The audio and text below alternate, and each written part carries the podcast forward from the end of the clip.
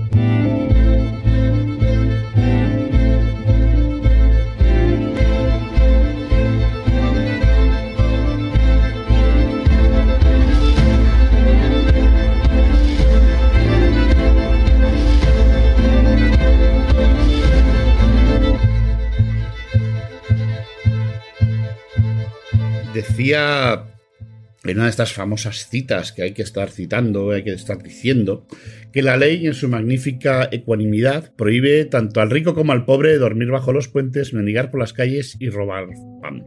Esto es de un tal Anatole France, que lo podéis buscar, lo podéis encontrar. Y al final de lo que habla, curiosamente, es de que la ley se nos aplica a todos por igual. Bueno, pensad en esto en un momento los peces nadan en el mar y yo creo que los peces, igual que los que nadan en los ríos, no asumen o no creo que sean conscientes del medio que les eh, circunda. No creo que entiendan el concepto agua. Igual que dudo que muchos animales entiendan el concepto de eso que se llama el aire. Nosotros, los que nacimos en pleno siglo XX, en el desarrollo del capitalismo industrial y el capitalismo postindustrial y financiero, aunque yo ya nací cuando ya el capitalismo financiero empezaba a, a, balbucear a partir de los años 70, con mi querida amiga Thatcher, aquella señora que los eh, mineros decían de Bitch is Death, ¿no? celebrando el día de su terrible y dolorosísima agonía. Dios la tenga en su gloria y que no se olvide jamás de la puta agonía que sufrió, la misma que hizo sufrir a muchos ciudadanos. Bueno, pues nosotros nacimos en un mundo en el que el agua, el aire, no eran como el agua y el aire que conocéis hoy en día. En aquel momento pasas por muchas calles de este país y eran calles llenas de casas, de casas en las que no había señalización de ningún tipo. Tenías que saber específicamente que allí se vendía tal o cual producto. Hoy en día cuando pasamos eh, por el centro de la ciudad y tal y como decía Mike Davis en aquel fantástico libro que se llamaba eh, La imagen de la ciudad, las imágenes de las ciudades han tendido a homogenizarse. ¿Eso qué significa? Que tú vas a Sevilla y en Sevilla, las calles del centro, la Sierpe, la Cerería y todas estas calles, te encuentras las mismas tiendas que te puedes encontrar en Granada, en la calle Reyes Católicos, por ejemplo en Gran Vía. O te vas a Madrid y en la calle de Fuencarral pues encuentras exactamente, o la Gran Vía, las mismas tiendas que te puedes encontrar en Sevilla, en Huelva, en Albacete, en Cartagena, en Murcia, en el Prat de Llobregat o incluso en Avilés. ¿Por qué? Porque en el paisaje ha surgido una nueva figura que asumimos como válida, asumimos como parte integrante de nuestro paisaje y de nuestra vida, que es la marca comercial. Y la marca comercial no es nada más que la punta del iceberg de una cosa que se llama la corporación. Bueno, ¿qué es la corporación? Pues la corporación es un invento, bueno, moderno no, pero su extensión sí que es relativamente moderna.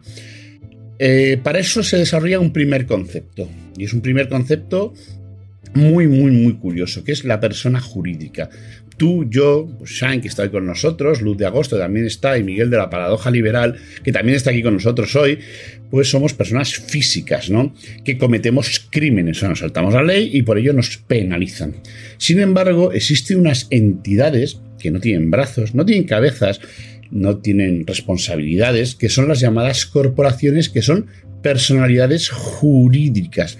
Coño, ¿Y qué significa que una personalidad jurídica cometa un delito? Bueno, si os dais cuenta y repasáis la literatura, los delitos, los crímenes los cometemos las personas físicas. Las personas jurídicas es rarísimo que cometan un delito, una falta, una eh, negligencia, quizás un olvido, olvido punible. A lo mejor han sido un poco cicateros, no ahorrando gastos en la descontaminación o el transporte. O, bueno, qué putada, el obrero que se ha matado en la obra de no sé qué, de Zara, porque se les ha caído del edificio, pero como ese edificio no era responsabilidad de nadie porque no me pertenece a mí, porque para eso están las personas jurídicas, pues resulta que los que llamaba eh, en su momento Adam Smith la famosísima eh, responsabilidad moral del empresario, del emprendedor, pues se diluye. Y se diluye porque hay una barrera, una especie de velo que oculta a los accionistas y que oculta a los propietarios y que por supuesto protege a los accionistas, perdón, a los directivos. De vez en cuando oís que alguna empresa, alguna gran corporación de estas que dominan el mundo, que ya son como nuestro agua, ¿quién no sería capaz de vivir sin Inditex? O Mercadona del señor Roy, o McDonald's, o la Ford, o ITT y otras muchas que no conocéis porque sus nombres se ocultan detrás de infinidad de cientos de marcas comerciales. Por ejemplo, Navisco Brand, si algún día os ponéis a mirar qué es lo que tiene Navisco, podéis flipar en colores de la cantidad de marcas diferentes que tienen, que son todas de la misma, del mismo propietario. Bueno, pues resulta que las corporaciones llevan años, muchos años, casi desde su invención allá por el siglo XVI, XVII, eh, por hacer un resumen, os diré que la primera gran corporación fue la Compañía de las Indias Orientales, la famosa Compañía Británica. Eh, que era una forma de evitarle al Estado problemas, ¿no? Y que la Royal Navy, cuando ya en el siglo XVIII se empieza a crear como lo que realmente era una potencia colonizadora, bueno, se hace para defender las rutas comerciales de la compañía, esta que no tenía nada que ver con el Estado. Mentira. Como decía nuestro difunto y muy querido David Greber en estos, eh, este programa nuestro, ya sabéis, en Deuda, ese magnífico libro que ha hecho se llama El amanecer de todo, que os recomiendo que os lo leáis. Greber decía que cuando un tipo te hable de libertad de comercio, que busques saber dónde cojones está el tío con la pistola. Porque la libertad de comercio en este mundo se ha impuesto siempre a base de tiros, a base de violencia, a base de dolor. Jamás los pueblos del mundo abrieron los brazos a decirles, mmm, venid capitalismo, venid capitalismo industrial, oh, ven capitalismo industrial de segunda era, ven capitalismo financiero, dame por el culo, ya que mi hija sea puta y que mi niño trabaje desde los cuatro años en una máquina. Eso no pasa, no ha pasado y no va a pasar.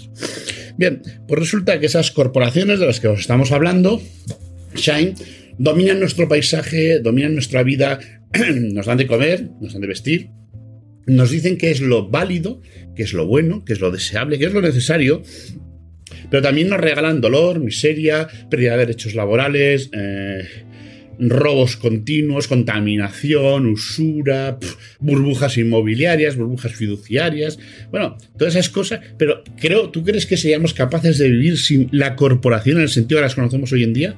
Que no existían hasta hace 40 mm, años. Bueno, yo una de las cosas que siempre digo es que cuando, se, cuando le preguntas a la gente que, qué distopía de esas que se escribieron en el siglo pasado, por mitad del siglo pasado, eh, ha logrado prever, o sea, ha logrado acertar mejor lo que sería la distopía que vivimos a día de hoy. Mucha gente te habla de 1984, te habla de un mundo feliz, pero yo siempre he dicho que el que mejor acertó en prácticamente todo fue William Gibson, ¿vale? Es el autor de Neuromante y de otras muchas novelas y es el, mm, por decirlo de esta manera, el padre del cyberpunk. Aunque todo se ha dicho, no es un género que crea él, o sea, es un género que ya vemos antes en escritores como Philip K. Dick, donde nosotros vemos, por ejemplo, en la maravillosa adaptación de su obra Sueñan los androides con ovejas eléctricas, pues que es Blade Runner, este mundo dominado por las corporaciones, ¿no? Eh, Tyrell Corporation, la Weyland Yutani la saga de Alien y todo eso.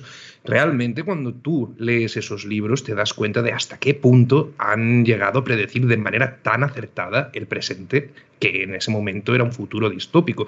Porque lo que tenemos a día de hoy es verdad, es un, un mundo dominado, gobernado por eh, gigantescas megacorporaciones. Es verdad que en el siglo XIX, en el siglo XVIII, existían esas megacorporaciones Te voy a hacer una corrección. La primera megacorporación no fue la de la compañía británica de Indias Orientales, sino que fue la compañía holandesa de Indias Orientales, que de hecho fue la primera empresa en la historia que cotizó en bolsa. De hecho, es como el pistoletazo de salida del capitalismo. Estas compañías